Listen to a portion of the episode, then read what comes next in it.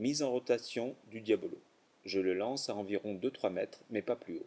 Je saisis rapidement mes deux baguettes dans ma main droite avec mon index entre les baguettes. Elles forment un V. J'effectue un quart de tour vers la droite, je suis de profil par rapport à mon diabolo en vol. Avec ma main droite, je fouette en visant l'axe du diabolo avec l'une ou l'autre des baguettes.